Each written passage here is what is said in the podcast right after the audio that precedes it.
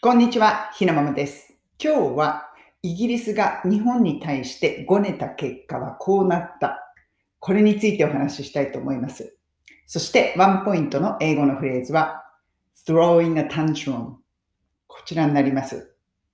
これ、あの、もう日本でニュースを読まれた方もいらっしゃるかと思うんですけれども、日本とイギリスが今結ぼうとしている、ま貿易協定の話ですね。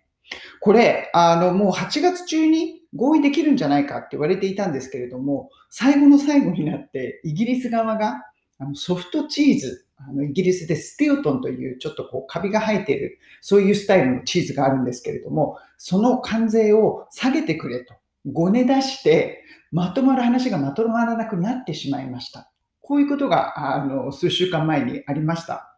そしてもうこれどうなっちゃうんだろうと、最後の最後に話がまとまらなくなっちゃいましたよねと、まあイギリス内でもちょっとこうなんてイギリスはバカなことをしてるんだみたいにこう議論されていたんですけれども、ここへ来て、まあどうもうまくこう合意に達することができそうになってきたぞと。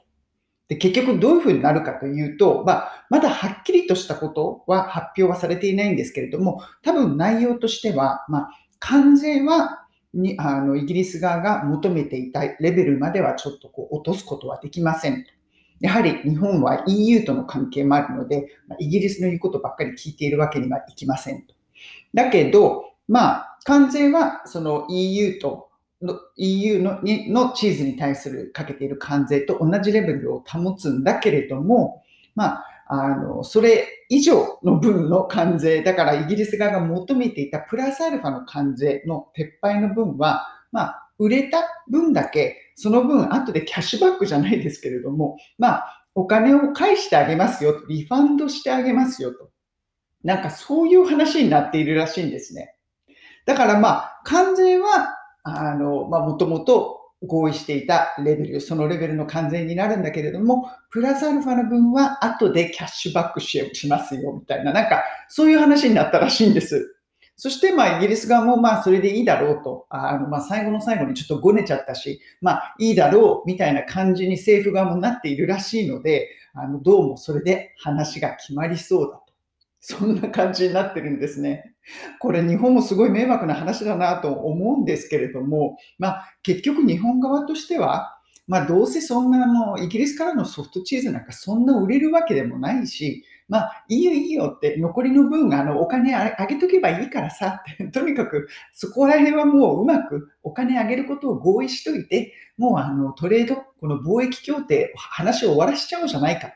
多分そういう感じじゃないかと思うんですよね。まあ、これだったら日本と EU の間の関係にも、こう、ひびが、ひびが入らないようにうまくできるし、まあ、これぐらいだったら譲歩してもいいかなと。そういう感じだったんだと思います。これ、あの内容としてはもともとメインチャンネルで話していた内容なんですけれども、またこれまでメインチャンネルで話す必要もないので、今日はこちらのサブチャンネルで、まあちょっと気になったニュースなのでお話ししてみました。だからまあ結局、ごねた結果、まあ、なんとか最終的には合意に達することができそうですよと。うん、イギリスもなんか結構わがまま言っちゃって、日本も迷惑だったけど、まあ、しょうがないねと。このあたりで合意しようじゃないかと。そういう感じになったらしいです。今日のワンポイント英会話レッスンのフレーズは、throwing a tantrum。こちらになります。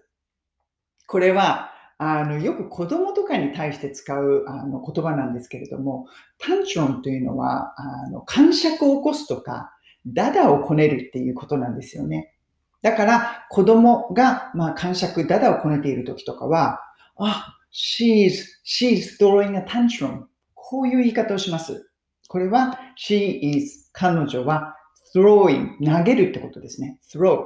throwing a tantrum. まあ、感触を投げるっていうことなんですけれども、まあ、感触を起こしてるよと。また、だだこねているよと。そういう意味合いで使います。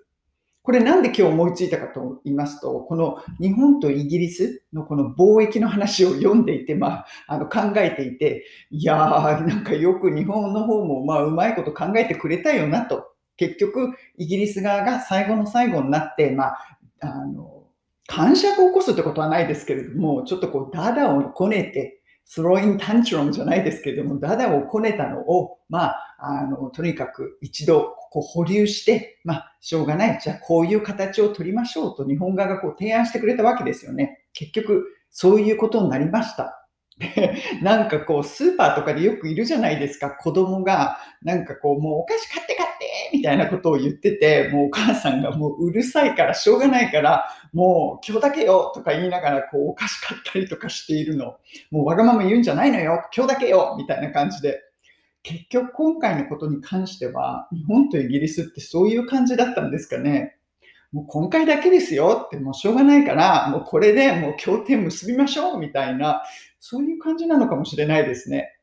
まあそのニュースの報道によると、まあこう、もう今週中、来週中、もうもう近いうちに、あの、協定が合意できることになりそうだということなので、まあ、またイギリス側がわけわかんないことを言い出さなければ、このままうまく合意することになりそうですと。まあ、それでなんでこの話になっちゃったんだまあ、とにかくこのスクローインタントルムです。スローインタントルム。うん。これ、あの、子供相手にすごくよく使う、子育て中の、あの、親なんかはすごくよく使うフレーズですので、あの、覚えておくとすごく便利。そして、こういう話の時に、まあ、大人の間でも冗談半分で、ああ、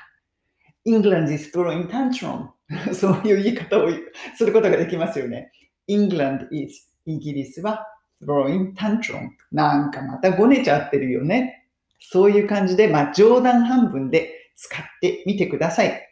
それでは皆さん、今日も素敵な一日をお過ごしください。